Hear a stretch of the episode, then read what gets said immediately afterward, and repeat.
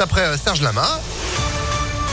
La météo, eh, franchement, pas trop mal. Des éclaircies. Oh, ça se fait tellement rare. Mais qu'est-ce que ce bleu dans ce gris Ah, des éclaircies. On va en parler juste après l'info. Joanne Paravi, bonjour. Bonjour Phil, bonjour à tous. Et à la une, il faut aller plus vite et plus fort sur la vaccination. C'est ce qu'a déclaré ce matin Olivier Véran, le ministre de la Santé, qui a annoncé l'ouverture des pharmacies tous les dimanches en décembre et en janvier pour multiplier les créneaux. 12 millions de Français ont eu leur vaccination de rappel.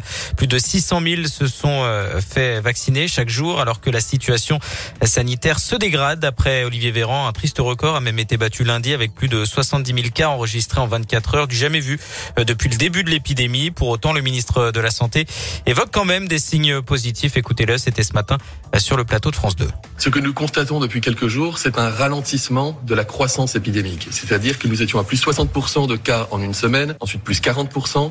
Désormais, c'est entre plus 25 et plus 30%. Ça ne veut pas dire que nous sommes au pic, mais ça veut dire qu'il pourrait se profiler d'ici à la fin du mois si nous continuons et si nous multiplions les efforts du quotidien. Nous n'avons pas besoin d'imposer des restrictions, puisque les Français savent comment se prémunir du virus. C'est l'apéritif entre amis qu'on va annuler même si c'est la période de fin d'année. C'est les moments de relâchement où on enlève le masque trop facilement parce qu'on se, se sent à l'abri en famille ou avec des amis. Et pour contrer cette cinquième vague, le plan blanc va être progressivement étendu à tous les hôpitaux de France. C'est déjà le cas en Auvergne-Rhône-Alpes hein, depuis euh, hier. Rappelons que le plan permet de déprogrammer les opérations non urgentes pour libérer des lits et du euh, personnel. Et dans ce contexte, on rappelle que le protocole sanitaire euh, change dans les écoles aujourd'hui. Depuis ce matin, le masque est obligatoire en primaire pour les enfants et le personnel en extérieur. Les activités physiques en intérieur sont également limitées. L'actualité, c'est aussi la fête des Lumières à Lyon. Le coup d'envoi a été donné hier sur la place des terreaux. 31 installations à découvrir dans 27 lieux différents, presqu'île, dans le Vieux-Lyon ou encore au Parc de la Tête d'Or. Les festivités vont se poursuivre jusqu'à samedi. Après la pluie hier, on devrait pouvoir profiter d'un temps sec euh, ce soir. C'est ce que nous disait Phil. On espère qu'on aura confirmation dans la météo à l'issue de ce flash. En attendant, vous retrouvez les plus belles images de cette fête des Lumières sur impactfm.fr. De son côté, la préfecture a publié un, un bilan de la première soirée qui s'est globalement bien passée. Quelques restaurateurs euh, n'ont tout de même pas respecté le protocole sanitaire qui interdit euh, la vente sur le pas de la porte, notamment euh, le vin chaud. Neuf verbalisations et trois mises en demeure administratives ont été prononcées. Deux restaurants de la presqu'île ont même subi une fermeture administrative immédiate pour non-respect du protocole.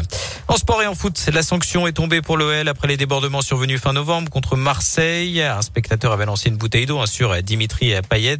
De discipline de la LFP a rendu son verdict hier soir. L'OL s'est vu retirer un point au classement. Le match sera par ailleurs rejoué à huis clos à Dessine. Le club lyonnais pourrait faire appel de cette décision sur le terrain. Les Gones accueillent les Glasgow Rangers ce soir à 18h45 pour un match sans enjeu hein, puisque les Lyonnais sont déjà qualifiés pour les huitièmes de finale de la Ligue Europa. Donc coup d'envoi à 18h45. Et puis on termine avec cette cabane mystérieuse découverte sur la Lune. Mmh. l'œuvre d'un rover chinois. Et oui, une forme cubique non identifié qui se trouve sur la face cachée de l'astre. Euh, il n'en fallait pas moins pour déclencher la, la créativité des internautes. Certains disent c'est un Starbucks ou un McDonald's lunaire. Les scientifiques chinois, eux, table avec humour.